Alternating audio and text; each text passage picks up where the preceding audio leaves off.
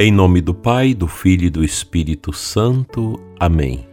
Cristo reina, vive e está no meio de nós, ressuscitado. Que alegria, dileto e amado ouvinte, poder participar hoje da Santa Missa Dominical, irmos à igreja com o coração cheio da bondade dele em nós. Que o bom Deus te abençoe, abençoe sua família que nós tenhamos um domingo ricamente abençoado, terceiro domingo já do tempo comum, hoje 21 de janeiro, já estamos terminando o mês. Dando sequência às nossas meditações sobre o livro do nosso saudoso Fulton Sheen, O Corpo Místico de Cristo, página 76. Ontem nós falamos do Cristo, o sacerdote que veio para reger a multidão, e deixou a sua igreja, hoje queremos continuar escutando o que, que ele tem a nos dizer. De modo a explicar melhor a lição, diz, a respeito do corpo, que ainda não estaria completamente incorporado a ele e em estado embrionário, enquanto o espírito não os tivesse tornado unos. Ele está falando do Pentecostes. Nosso Senhor, no dia culminante de sua ressurreição, disse a Madalena: quando esta participou-se àqueles santos pés: Não me retenhas, porque ainda não subi a meu Pai. Por que nosso Senhor não poderia ser retido antes da ascensão e da descida do Espírito Santo? E como poderia ele ser tocado depois disso? Nas palavras do cardeal Nilman, não me retenhas, ele disse a Santa Maria Madalena, porque ainda não subi a meu Pai. Por que não poderia nosso Senhor ser retido antes da ascensão e como poderia ser repetido depois disso? Mas Cristo fala, ao que parece, assim, se é como antes pudermos nos aventurar a parafrasear suas palavras sagradas, até agora só me conheceste segundo a carne. Eu vivi entre vós como um homem. Fostes autorizados a aproximar-se de mim, sabiamente beijar e abraçar meus pés, derramar unguento sobre minha cabeça. Mas tudo isso acabou, agora que morri e ressuscitei no poder do Espírito. Um estado de existência glorificado inicia-se em mim e em breve será levado à perfeição. No momento, embora eu tenha ordenado-vos a me tratar como alguém dotado de carne e ossos, em outro desapareço como espírito. Embora deixe um seguidor abraçar meus pés e dizer: Não temas. Eu repeli outro com as palavras: Não me retenhas. Não me retenhas, pois estou de passagem e em nome do vosso grande benefício da terra para o céu, da carne e do sangue para a glória, de um corpo natural para um corpo espiritual. Quando ascender, então a mudança estará completa. Passar para o Pai em minha presença corporal é descer do Pai para vós em espírito. Quando estiver assim transformado, e estiver presente para vós, mais presente de fato do que agora, embora invisível, então podereis reter-me, podereis tocar-me de fato, embora esteja invisível pela fé, em reverência através da conduta externa que vos darei. Agora, continua o cardeal Nilman, me vedes de vez em quando, enquanto vedes uma parte maior de mim, na melhor das, das hipóteses. Entro e saio, onde está a voz. Me vistes, Maria, mas não podereis me reter. Aproximaste de mim, mas não apenas para abraçar meus pés ou ser tocada pela minha mão. E tu dizes: oh, se eu soubesse onde poderia encontrá-lo, para que pudesse chegar ao seu lugar. Ó, oh, se pudesse segurá-lo e não deixá-lo ir. Doravante, isso não acontecerá. Quando eu subir, nada vereis, tereis tudo. Tu te sentarás à minha sombra com grande prazer e o meu fruto será doce ao teu paladar. Tu me terás inteiro e íntegro. Estarei perto de ti, estarei em ti. Eu entrarei em teu coração como um Salvador por inteiro, um Cristo todo, em toda a minha plenitude como Deus e homem, na virtude espantosa daquele corpo e sangue que foi tomada da pessoa divina do Verbo e indivisível em relação a ele, e expiou os pecados do mundo. Não pelo contato exterior, não por uma possessão parcial, não por aproximações momentâneas, não por uma manifestação estéril, mas na presença interior e na fruição íntima, em um princípio de vida e como uma semente de imortalidade para que possas dar fruto para Deus.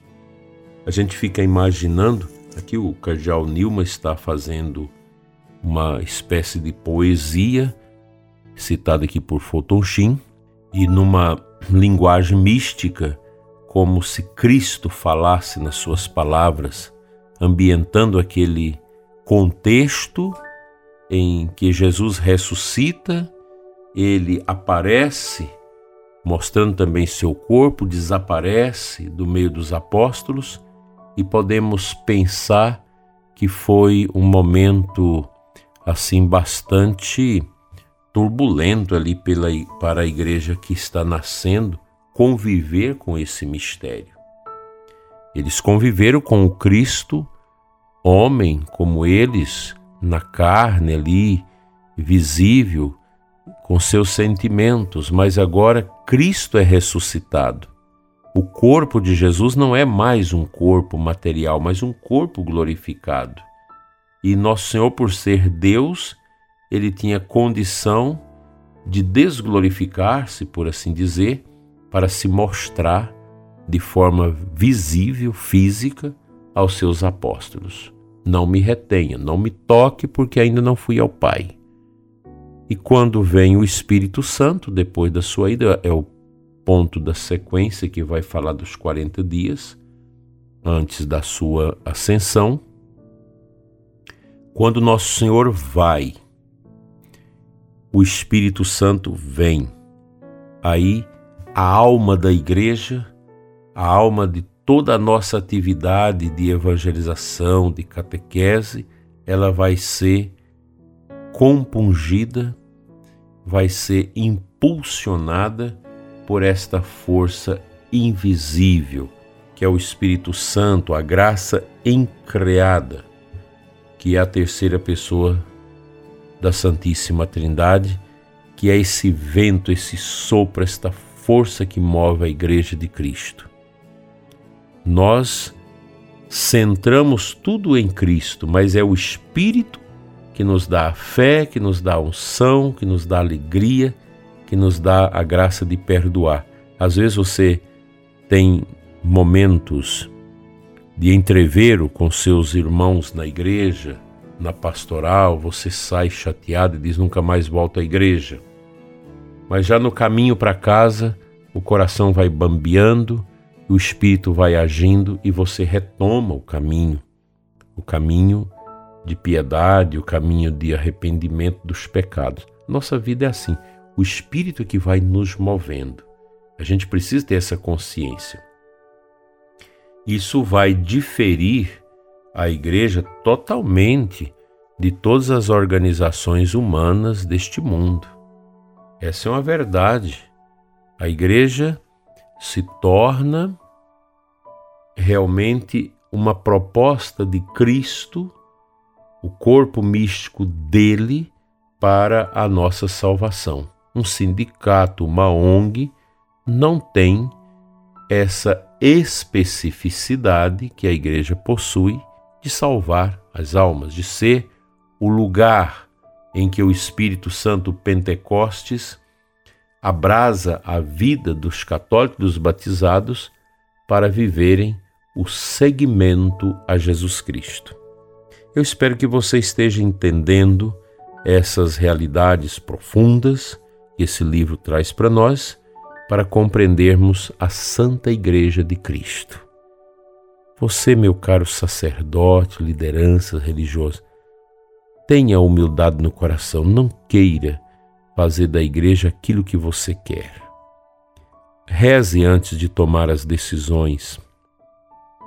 Procura fazer um convênio orante com as pessoas para discernir os caminhos da evangelização, da catequese, do trabalho. Não vamos fazer da igreja uma espécie de empresa de evangelização, de prestadora de serviço. A igreja é a estampa do mistério. Vamos ter isso presente. Que o bom Deus, que nos deu a graça do batismo e a força do Espírito, nos ajude a compreender o mistério da Santa Igreja em nossos corações.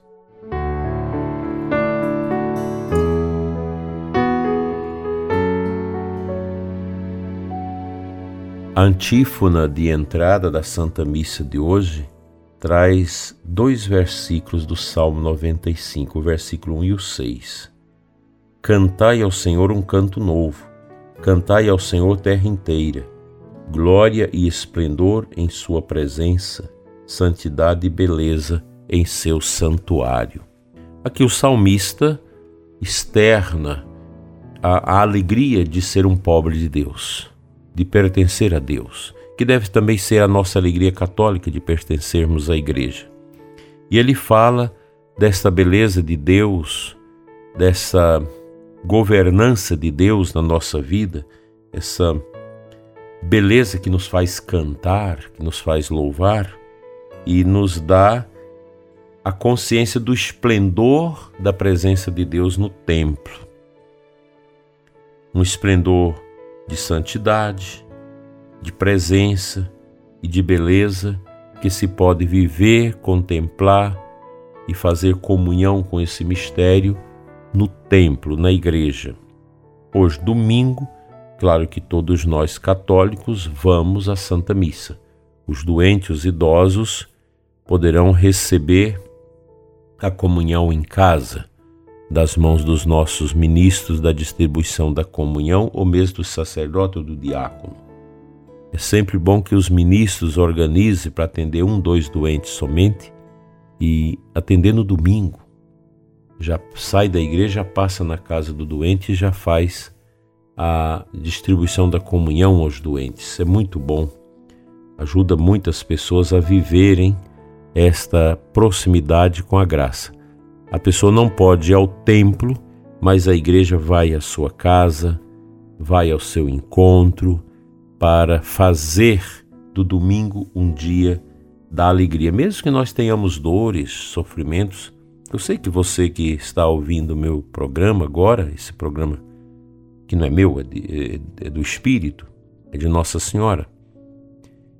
Você pode não estar bem, pode estar passando por esses atropelos difíceis que todo mundo passa.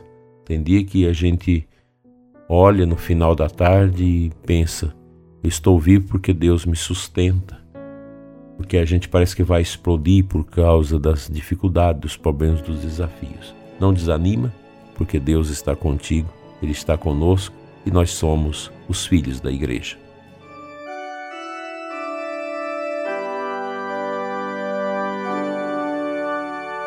Senhor nosso Deus, olha para o ouvinte deste programa.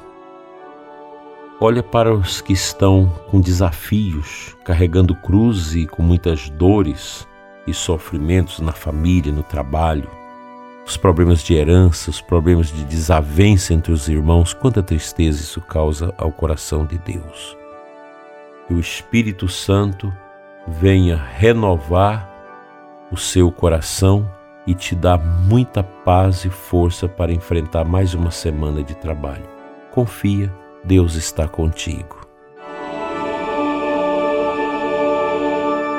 O bom Deus te abençoe e te guarde hoje e sempre, em nome do Pai, do Filho e do Espírito Santo.